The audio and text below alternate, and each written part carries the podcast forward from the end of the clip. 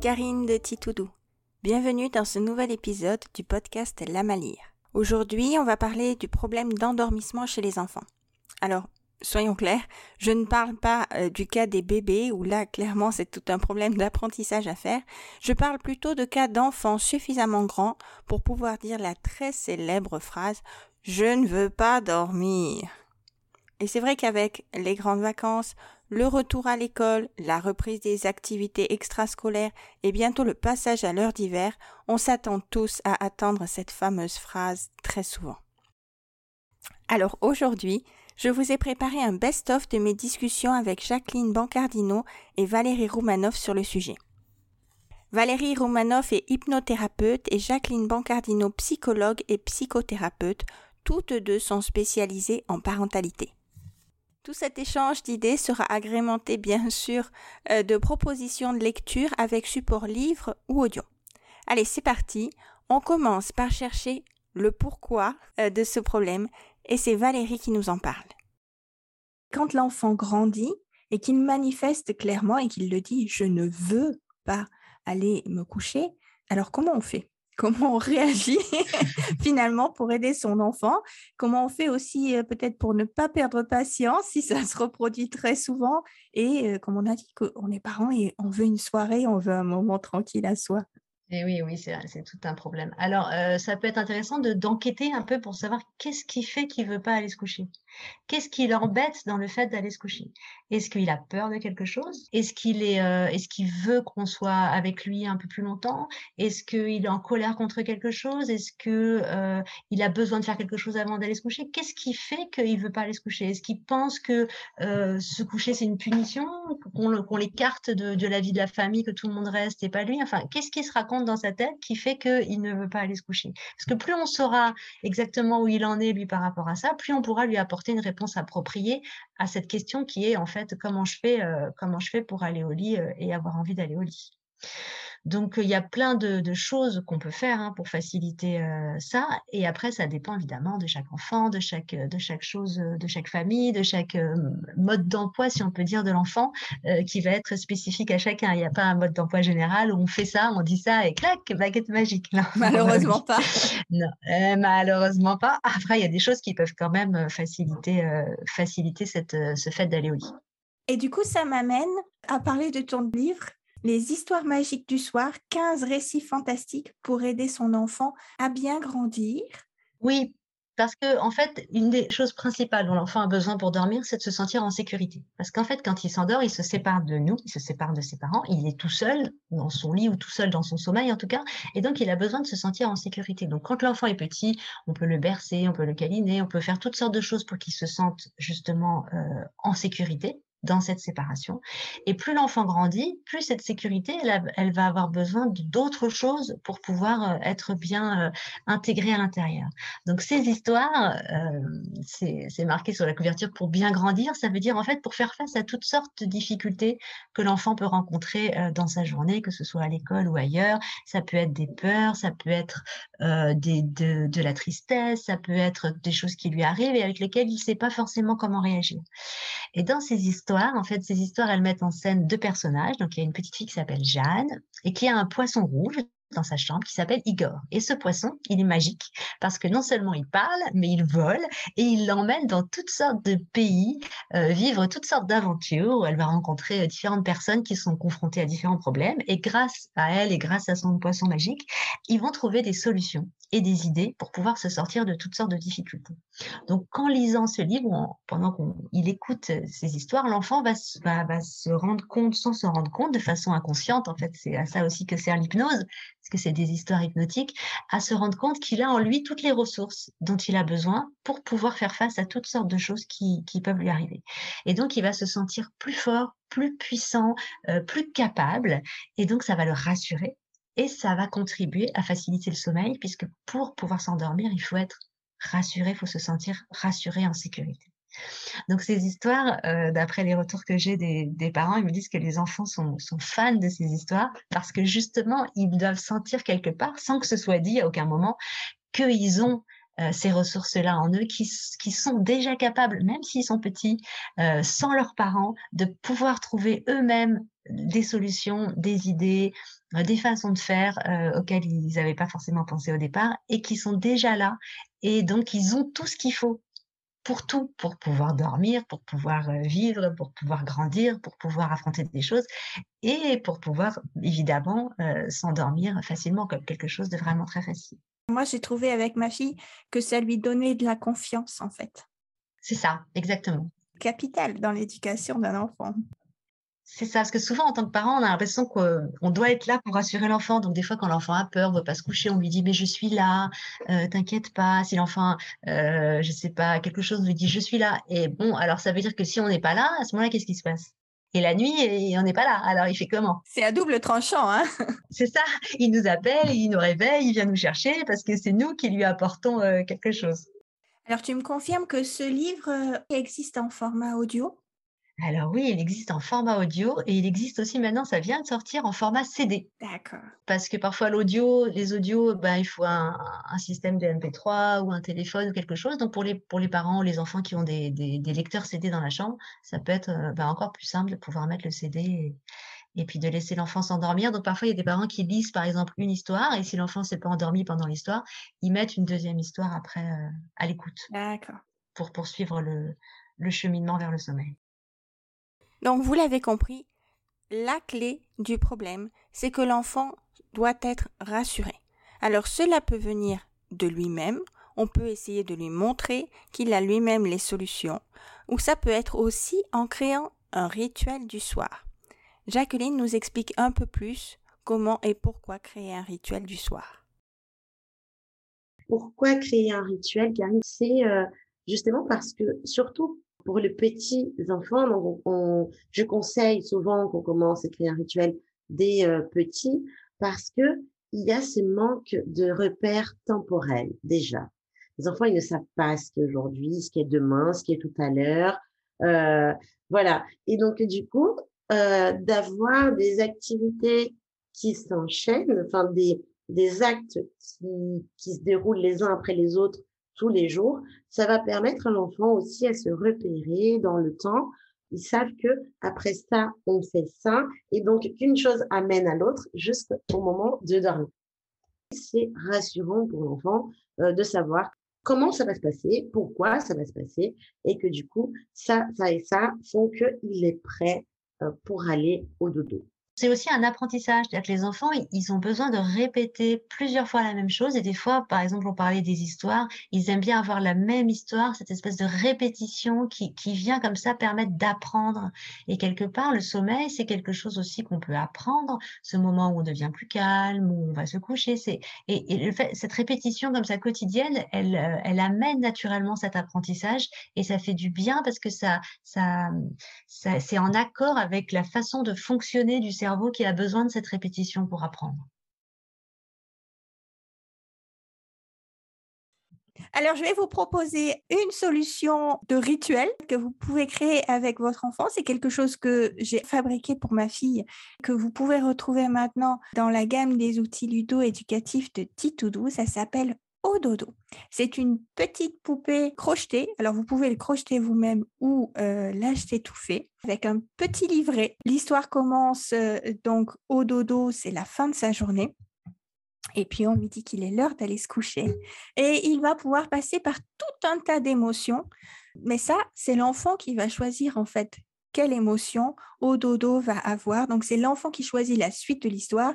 Et de mon expérience, de mon vécu avec ma fille, euh, l'enfant va choisir en fonction de comment lui, il se sent. Donc, les soirs où ma fille n'avait pas vraiment envie d'aller se coucher, au dodo se mettait très vite en colère, comme quoi, non, c'est trop tôt, je vais pas aller me coucher. Ou alors, il était triste parce que la journée avait été magnifique, il ne voulait pas qu'elle s'arrête. Et au fur et à mesure, comme ça, des choix forcément à un moment au dodo va finir par aller se coucher. On peut aborder des problèmes euh, ou des inquiétudes typiques d'enfants. Euh, qu'est-ce qui se passe si je fais un cauchemar pendant la nuit, par exemple, ou des choses comme ça.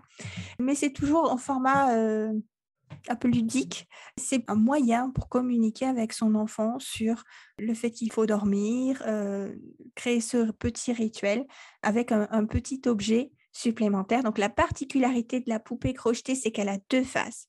Il y a une face jaune pour la journée et une face bleu nuit pour la nuit. Donc vous pouvez l'intégrer au rituel euh, du soir en disant à un certain moment à votre enfant, il est temps d'aller coucher au dodo. Il faut le changer euh, de côté, le mettre en version bleu nuit, peut-être le coucher si vous avez fait un petit lit, euh, installer un petit lit sur la table de chevet de l'enfant. Et donc c'est un peu comme on a dit plusieurs fois hein, dans les épisodes, pour rendre l'enfant actif, euh, l'impliquer euh, vraiment dans, cette acceptation d'aller se coucher euh, et de passer la nuit la plus douce possible. Une des dernières étapes du rituel du soir consiste à lire une histoire à son enfant. Si c'est un plaisir pour vous, que c'est un moment complice et partagé avec votre enfant, ne vous privez surtout pas. Je vous propose même deux de mes livres chouchous en histoire du soir. Cache-Lune, c'est écrit par Éric Puybarré aux éditions Gauthier Langros. Euh, c'est un livre très mignon, une histoire euh, un peu fantastique. Cache-Lune, en fait, euh, c'est un métier, mais c'est très très rare. Il n'y en a qu'un pendant plusieurs centaines d'années. On le voit là sur la couverture, en fait. On nous montre que le cache-lune, c'est celui qui utilise une très très grande couverture pour recouvrir la lune le soir et former des croissants de lune. Donc ça s'apprend parce que c'est pas toujours le même croissant. C'est un métier très dur parce qu'il travaille tous les soirs, sauf les soirs de pleine lune où il n'y a pas besoin de cacher la lune.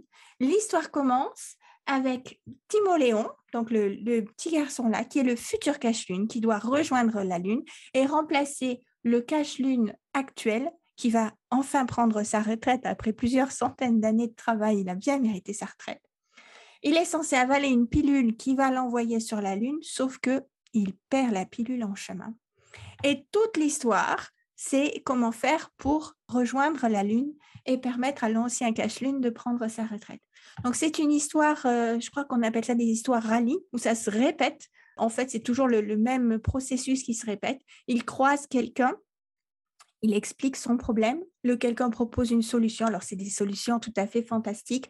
Fabriquer un grand avion en papier et mettre Timoléon dedans et essayer d'aller sur la Lune avec. Ou alors un horloger qui va proposer d'utiliser les ressorts euh, des montres pour le faire sauter, rejoindre la Lune. Il y a plein, plein, plein de solutions comme ça qui peuvent être euh, euh, vues de façon loufoque.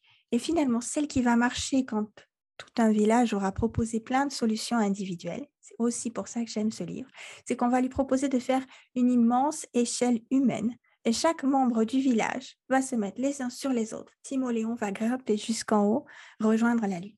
Donc c'est fantastique, hein, je le répète. Euh, c'est vraiment pas une histoire réelle, mais c'est tout à fait le genre d'histoire qu'un enfant aime bien entendre avant de s'endormir. Je trouve que ça le prépare au monde imaginaire euh, des rêves. C'est une très jolie histoire elle finit bien. Il n'y a absolument rien de choquant dedans. Les illustrations sont magnifiques. Et cerise sur le gâteau, le texte est écrit de telle façon, il y a un rythme, ça roule un petit peu les mots. Donc ça crée une certaine, euh, presque comme une comptine pendant qu'on le lit à l'enfant. Il y a des phrases qui reviennent à chaque fois euh, que le, processus se répète, qui, je pense, aide aussi à endormir l'enfant. Une très, très belle histoire. J'adore. Euh, le deuxième livre que je voulais euh, vous présenter, dont j'ai déjà parlé dans un épisode enregistré avec Aude l'année dernière de la cabane des diplodocus, c'était un épisode sur euh, les livres pour se faire des câlins finalement, donc c'est tout à fait ce qu'on veut faire avant de s'endormir, qui s'appelle Coulou. Là aussi, je trouve les illustrations magnifiques. Le bonus de ce livre, c'est qu'à l'intérieur, il y a un QR code, donc vous pouvez avoir l'histoire au format audio. On va en reparler juste après que j'ai présenté ce livre. Hein. C'est un poème, en fait, qui a été écrit par une artiste inuit mondialement connue. Alors, le texte est très, très court à chaque page. Donc, il peut être lu, je pense, dès l'âge de 3 ans ou 4 ans.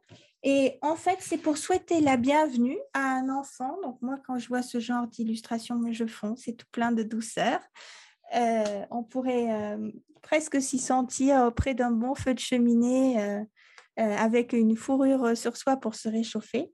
Donc c'est un texte qu'une maman a écrit pour souhaiter la bienvenue à son enfant, où elle dit que tous les animaux en fait de l'Arctique participent pour lui souhaiter la bienvenue dans ce monde. À chaque fois, il y a un nouvel animal euh, qui vient. C'est plein de douceur, c'est plein de tendresse. C'est vraiment un livre câlin. Là aussi, il y a un rythme dans la poésie euh, qui aide à la lecture, euh, je pense, pour, pour calmer ou endormir tranquillement l'enfant. Mais il y a aussi les histoires audio. Il y a de plus en plus de livres qui proposent aussi d'avoir le format audio en même temps que le livre. Et puis, on, entend parler euh, de ces box, ces boîtes à histoire comme la Luni, par exemple, qui sort euh, tout un tas de, nouveaux formats pour le soir, pour aider l'enfant à s'endormir. Alors, je voulais votre avis en tant que spécialiste. Alors moi, j'aime beaucoup les histoires audio.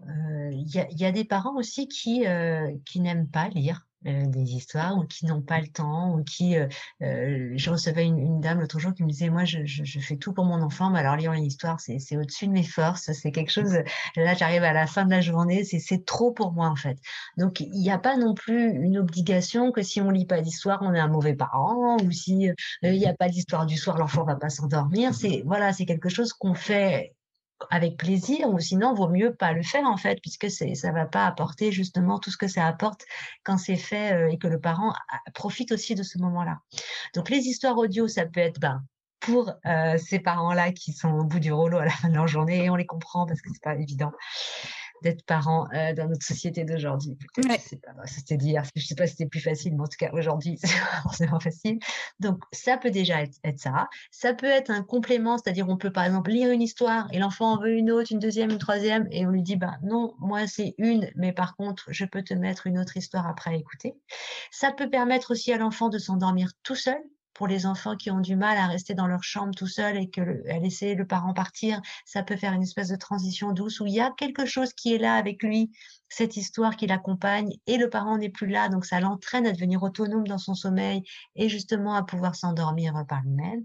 Et ça peut être aussi un autre moment de la journée. Ces histoires audio, les histoires audio en général, moi c'est quelque chose que j'encourage vraiment, parce que par, par rapport à tout ce qui est écran mmh euh, qui nous envahit partout, l'audio, c'est formidable, parce que c'est pas quelque chose devant lequel l'enfant est, c'est quelque chose qui développe son imagination, parce que justement, il n'a pas de support visuel et même pas de support libre, donc il est même pas quelque part coincé, pour peu qu'on soit coincé par des illustrations, mais il peut vraiment laisser complètement son imaginaire se développer, inventer lui-même la forme des personnages, des paysages, etc., le laisser complètement libre là-dedans, et c'est vraiment une pratique qui est tout à fait bénéfique, je trouve, à plein de moments, que ce soit en voiture, que ce soit à d'autres moments où quand l'enfant il est un peu fatigué, qu'il a envie de rien faire, et puis on, il n'a plus envie de jouer, puis que voilà, on veut pas le mettre devant la télé, ben, le, lui donner des histoires à écouter, c'est vraiment une bonne alternative.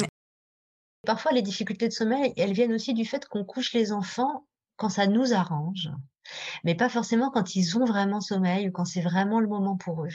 Et du coup, il y a des difficultés de sommeil qui se créent. Moi, j'en rencontre dans mon cabinet parce que on oblige quelque part les enfants à, obéir à une injonction de tu dois dormir maintenant, alors qu'il n'est pas du tout fatigué ou qu'il n'a pas envie ou que c'est pas le moment. Et quelque part lui donner ce temps en plus tu es dans ton lit, tu restes dans ton lit, tu es au calme, et tu as, as, une histoire ou des histoires, et c'est toi qui décides quand tu arrêtes. Et ça peut être aussi à, un certain âge une, une, façon de lui donner la responsabilité de son sommeil. Donc quand il est un peu plus grand, hein, c'est pas à deux ans mmh qu'on fait ça, mais pour, pour lui dire voilà, tu, tu, tu, décides à quelle heure tu éteins l'histoire. Si par exemple c'est une petite boîte à histoire ou quoi, et tu vois le lendemain euh, si tu es fatigué ou pas. Et comme ça, tu sauras à quel moment éteindre et quelque part lui redonner ce pouvoir-là, cette, euh, responsabilité-là, ben, ce sera pas du tout pareil que de lui dire, écoute, c'est cette heure-là, et si c'est pas cette heure-là, il va t'arriver des soucis parce que tu vas voir, ça va être terrible, etc. Ou du coup, il sera en, forcément, enfin forcément, souvent en, rébellion ou euh, il sera en lutte contre cet ordre-là. Alors que si c'est lui-même qui se rend compte qu'il a besoin de dormir et qui décide lui-même d'éteindre à telle heure, eh ben il y aura plus ce conflit-là et le, parent, il pourra avoir sa soirée pendant que l'enfant il sera dans son lit avec son histoire et qui décide de lui-même de ce qu'il veut faire. Et ça résout beaucoup de soucis, ça. Alors, ça peut être une histoire, ça peut être une autre activité, ça peut être un dessin, ça peut être un petit jeu, ça peut être n'importe quoi, où on laisse l'enfant euh, finalement décider être à même de savoir quel est son besoin. Un peu comme on va lui dire, est-ce que tu as faim, est-ce que tu n'as mmh pas faim C'est lui qui sait s'il a faim ou pas. Nous, on ne peut pas savoir à sa mmh place. Donc, de lui redonner le contrôle, en fait, de son corps et de sa, de sa vie, carrément, pour qu'il devienne un adulte qui, qui, qui, qui, est en maîtrise de ce qui se passe euh, pour lui. Il n'y a pas vraiment de risque de dérive que l'enfant écoute beaucoup trop. Ou si ça va se produire une fois ou deux, il va prendre conscience qu'il faut qu'il écoute moins. On peut tester, dire voilà, je te laisse par exemple pendant trois jours, tu es libre de faire ce que tu veux. Et au bout des trois jours, on voit qu'est-ce qui se passe. Moi, je pense que je peux te faire confiance là-dessus. Je pense que tu es suffisamment grand pour savoir ce qui est bon pour toi, pour pouvoir être à l'écoute de ton corps. Je te fais confiance là-dessus. On fait un test, on regarde pendant ces trois jours, pendant cette semaine-là qui arrive, comment ça se passe? Peut-être faire ça pendant une semaine de vacances, ou peut-être pendant un mmh week-end, si vous avez peur que votre enfant il écoute toute la nuit, mais normalement il ne le fait pas. Après, peut-être que c'est mieux de le faire avec une activité qui est moins euh, qui est moins prenante que des histoires. Peut-être en disant voilà, tu peux, euh, je sais pas, écrire dans ton journal intime, tu peux lire justement un livre, tu peux euh, faire quelque chose, et puis tu vois quand tu es fatigué, et quand tu es fatigué, t'éteins. Je te fais confiance. Alors pour aller un petit peu plus loin euh, dans des propositions d'histoire, il y a toutes ces euh, boîtes à histoire euh, qui existent, la Tony Box, la Luni. Je ne les connais pas toutes, mais je suis sûre que vous pourrez en trouver. Vous pouvez aussi trouver des podcasts pour enfants. Il y en a vraiment plein. Il y en a deux là de suite qui me viennent à l'esprit que je trouve particulièrement adaptés pour écouter le soir. Le podcast Une histoire et au lit où là on sait clairement ce qui va se passer, on va entendre une histoire courte, tout à fait adaptée pour le soir, et après on va au lit.